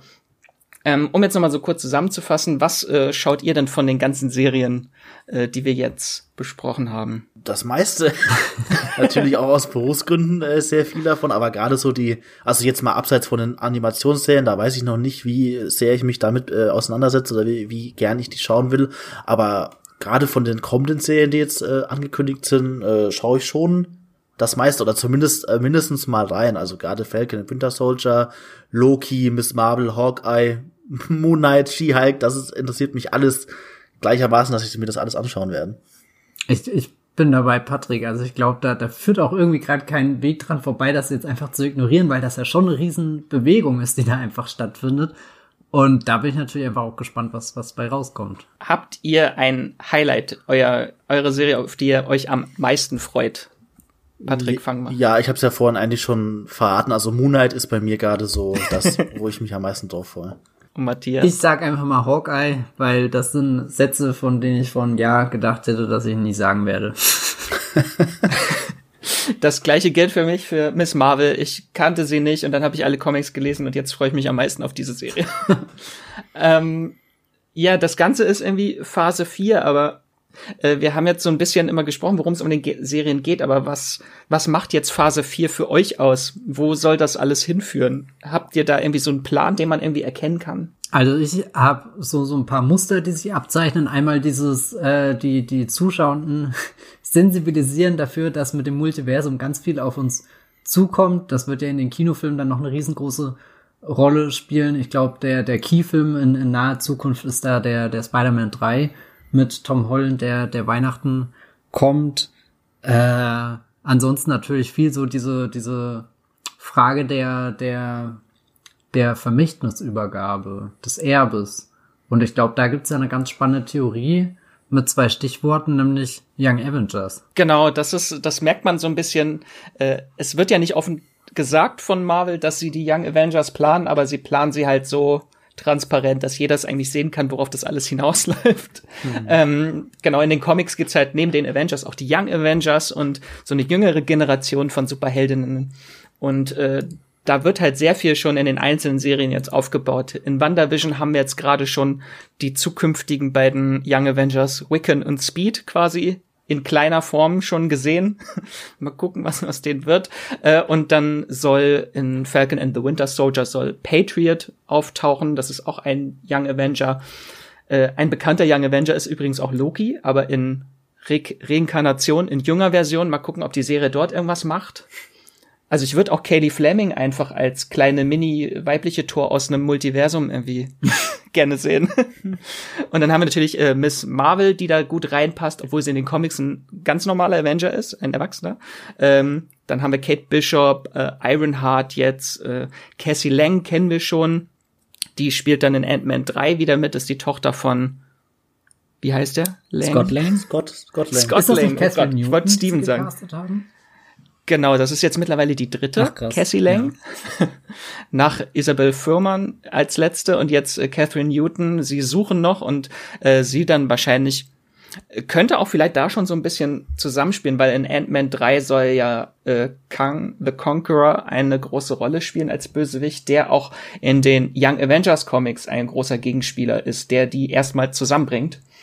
Das könnte ich mir auch gut vorstellen, dass das daran vielleicht in Quantum Manium oder Mania, wie der Film heißt, so ein bisschen äh, drauf hinausläuft. Und einen habe ich noch vergessen, in Doctor Strange äh, 2 kommt auch noch Miss America, America Chavez äh, vor. Auch eine sehr coole Young Avengers Figur. So habt ihr jetzt sie zumindest alle mal äh, gehört. Ähm, genau, Phase 4 irgendwie scheint jetzt alles möglich, also so viel möglich wie noch nie zuvor im MCU. Also Multiversen, Zeitreisen, alles äh, ist möglich. Ähm, habt ihr beide denn sonst vielleicht noch MCU-Serien, die ihr euch wünschen würdet oder Figuren, die noch eine Serie verdient hätten? Patrick, vielleicht möchtest du zum Anfang. Fällt dir gute, spontan gute Frage. Was ein? Es, ist, es ist schon so vieles angekündigt und man muss sich erstmal durch das Ganze äh, durchwühlen, was jetzt noch kommen wird. Äh, ich, ich weiß gar nicht, ob ich Figuren sagen würde, aber ich könnte mir schon vorstellen, dass so eine äh, so eine abgespacede Doctor Strange Spin-off-Serie, die sich nur in dieser dunklen Dimension abspielt.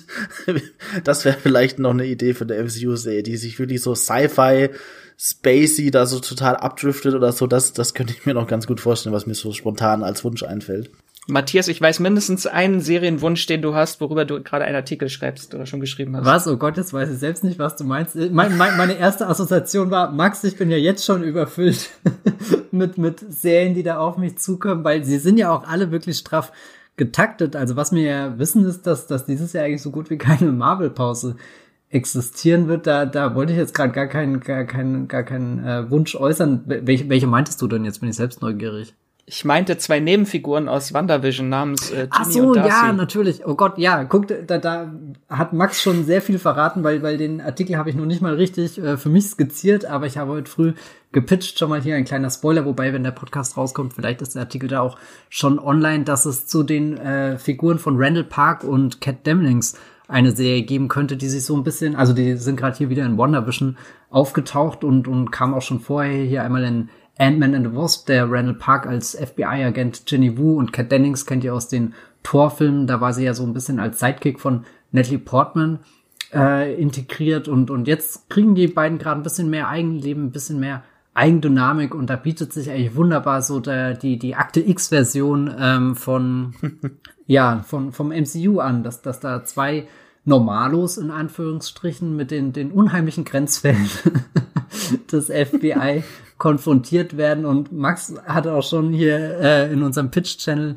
vorgeschlagen, dass man ja das X aus den Akte X hier, die Suche nach den X-Men im Marvel-Universum ummünzen könnte. Und, und das wäre natürlich phänomenal, weil gerade WandaVision scheint ja auch schon den, den, den ersten Grundstein für die, die neue X-Men-Ära im MCU gelegt zu haben. Also das wäre definitiv eine Serie, die ich mir anschauen würde. Die X-Men sind auch sowas, was man in Phase 4 jetzt eigentlich in den Filmen, das spiegelt sich noch gar nicht so wirklich wieder, dass sie da jetzt groß auftauchen. Ich denke, das wird eher was für ab 2024 oder so, für Phase 5 wahrscheinlich eine große Rolle spielen, die X-Men. Aber es wird jetzt so nach und nach schon so ein bisschen, werden äh, die Türen geöffnet. Ich glaube auch, es ist so ein langsames Herantasten und, und also es mangelt ja Phase 4 gerade wirklich nicht an Highlights. Du hast diesen ganzen Multiversums- Kram, den du reinbringen kannst und ich glaube, den du auch den, den Menschen erstmal nahebringen musst. Was ist das Konzept dahinter? Also es wirkt jetzt auch aus der Distanz so, so banal, aber da, da gibt's ja dann doch viele Welten und Ereignisse, die sich überschlagen und, und Kevin Feige weiß ganz genau und wenn, und wenn ich jetzt dann alle, alle, alle, alle Türen und Tore geöffnet habe, dann kommt Phase 5 Leute und und da kriegt ihr einen neuen Blade, da kriegt ihr die Fantastic Four, da kriegt mhm. ihr die X-Men, also so so irgendwie wenn wenn du denkst nach nach drei Phasen und Avengers Endgame müsste dem dieser ganzen Maschine mal irgendwie die die, die das das das Zeug ausgehen, dass sie weiterlaufen kann. Ich ich habe das Gefühl, Kevin Feige hat schon bis 2039 vorgeplant. Hm. Ja, für, ich denke mal an Oprah, wenn ich an Kevin Feige denke, immer so, you got a series, you got a film, you got a series. so geht er einfach die Comics durch. Ja. Ähm, ich wünsche mir auf jeden Fall noch eine Daredevil-Serie. Wir brauchen mehr Daredevil. Willst du denn dann einen, einen neuen Darsteller für den Daredevil haben oder würdest Nein, du dir den Charlie, Charlie Cox, Cox zurückwünschen? Charlie Cox soll zurück. Und was würde denn auch besser passen, als zwei MCU-Anwälte zu haben mit äh, She-Hulk und Daredevil, die dann beide im Gerichtssaal sitzen. Hallo? Und, und gegeneinander argumentieren. Unbedingt, unbedingt. Äh, und ich hätte natürlich auch gerne eigentlich, weil ich WandaVision gerade liebe, eine zweite Staffel von WandaVision, die es natürlich nicht geben wird, weil dieses Sitcom-Konzept ist dann durch. Ähm, was ich mir aber vorstellen könnte, wäre so ein Follow-up zu WandaVision, wäre The Vision. Das ist eine Comic-Miniserie, die auch so ein bisschen schon Einflüsse auf WandaVision hat, aber dort geht's halt nach der Trennung von äh, Wanda und Vision um seine neue Familie, die er sich erschafft. Und er erschafft sich dann eine Roboterfamilie und das Ganze eskaliert auch sehr schnell und nimmt dunkle Züge an. Das fände ich halt sehr cool, sowas vielleicht als zweite Folgeserie zu machen. Das will ich dann aber wirklich von David Lynch inszeniert haben, so wie seine, seine Rabbits-Filme, wo, wo du dann sowas total bizarr Entfremdetes hast, wo, wo wirklich kein Mensch mehr mitkommt, was das eigentlich soll. Er dreht jetzt gerade ja eine Netflix-Serie, also der Sprung zu Disney ist dann, glaube ich, auch nicht mehr weit. Also David Lynch, gib uns äh, Mindfuck-Serien von Marvel. Ähm, ja, dann würde ich einfach mal die Diskussion zu Marvel-Serien zuklappen hiermit. Wir haben über sehr viele spannende Marvel-Serien gesprochen, die ich jetzt fast alle sofort sehen will, vor allem äh, Moon und Devil Dinosaur. ähm, aber zum Ende haben wir noch ein paar äh, Streaming-Tipps für euch. Ähm, wir haben jetzt sehr viel über Dinge geredet, die noch kommen und die es noch gar nicht zu sehen gibt. Aber wir wollen euch natürlich auch nicht entlassen ohne ein paar Empfehlungen, die ihr jetzt schon streamen und schauen könnt.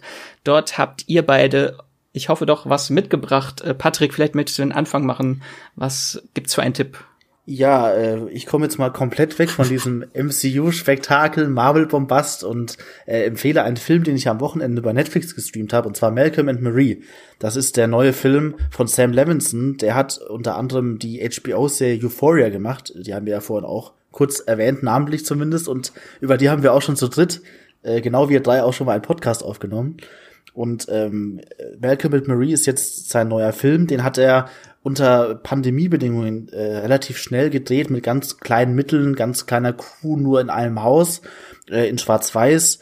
Und ähm, das Hauptargument für den Film sind vor allem für mich die beiden Stars. Und zwar äh, spielen da die Hauptrollen John David Washington, den viele jetzt wahrscheinlich auch aus dem neuesten Christopher Nolan Blockbuster Tenet kennen dürften. Und äh, Zendaya, da haben wir wieder doch, doch noch mal die Brücke zu Marvel und dem MCU, denn sie ist äh, zuletzt ja vor allem bekannt geworden als äh, MJ aus dem äh, Tom Holland Spider-Man-Film. Und äh, die beiden die Stars in diesem Film und äh, äh, Matthias hat das schön im äh, Artikel äh, geschrieben gehabt, sie fetzen sich zwei Stunden lang. Das ist eigentlich schon die Story von Malcolm und Marie.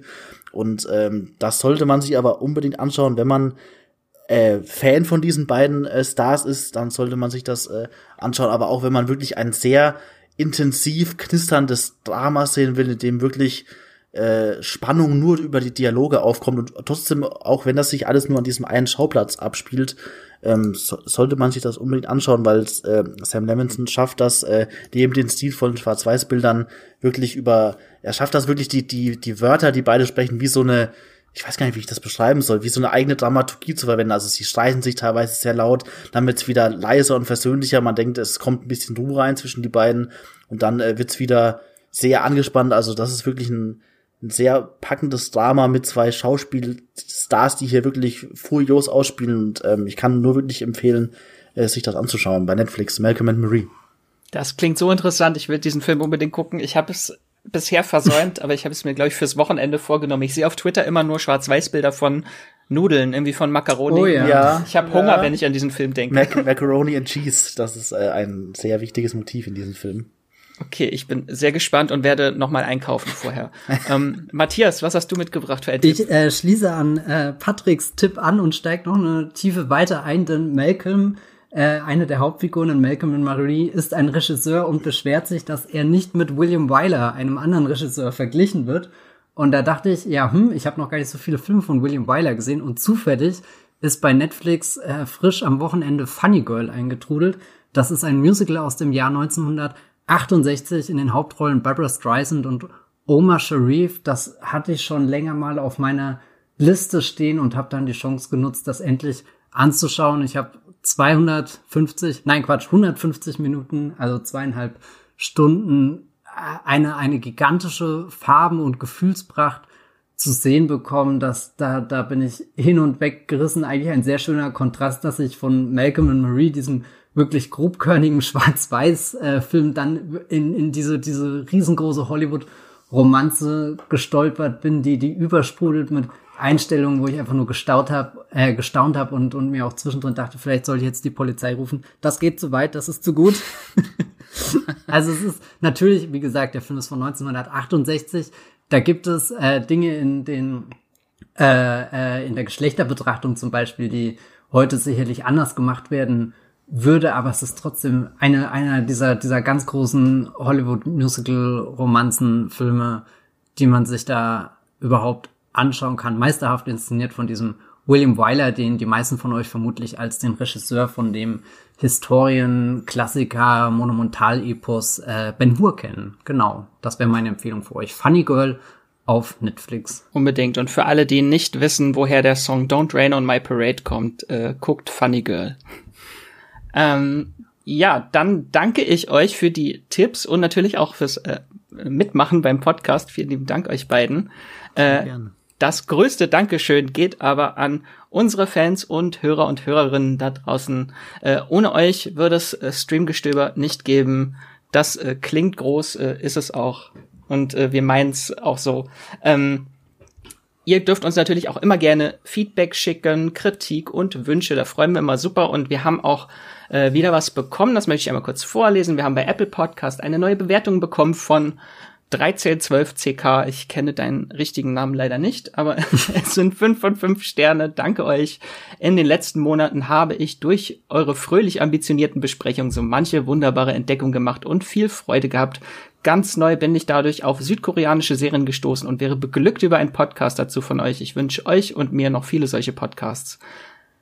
Danke für dein Feedback. Ähm, das Problem ist, glaube ich, dass nicht so viele von uns südkoreanische Serien äh, sehen oder immer sehr schnell abgeschreckt sind. Habt ihr irgendwas gesehen?